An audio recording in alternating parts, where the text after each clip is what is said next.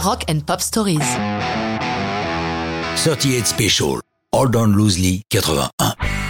38 Special fait partie de ces groupes qui, dans les années 80, ont fait les beaux jours des radios rock américaines. Leur originalité, ce sont des sudistes et même quand leur musique prendra des accents hard, les racines du sud persisteront.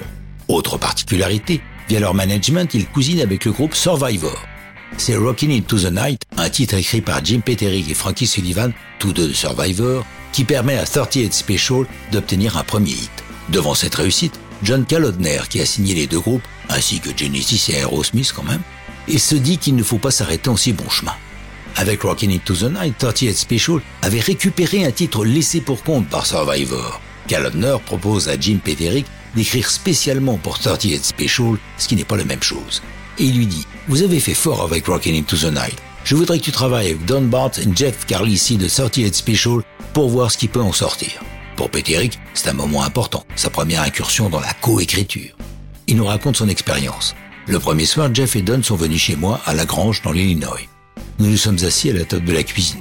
Cette session d'écriture était comme un blind date. C'était comme faire l'amour sans les préliminaires. On était là, assis face à face. Je me suis dit, ok, on fait quoi maintenant?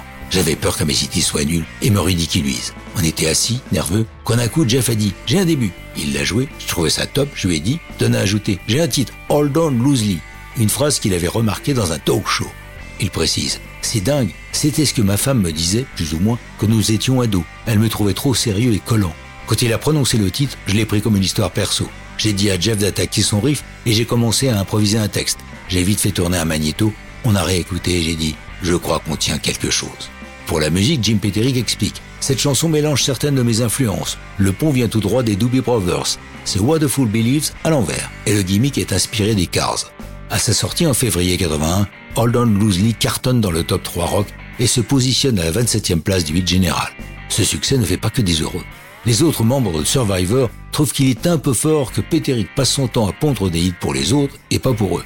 C'est la foire la grimace, le guitariste Frankie Sullivan refusant même de partager sa loge avec Peterick. Ça s'arrangera bientôt avec le succès de Eye of the Tiger. Mais ça, c'est une autre histoire de rock'n'roll.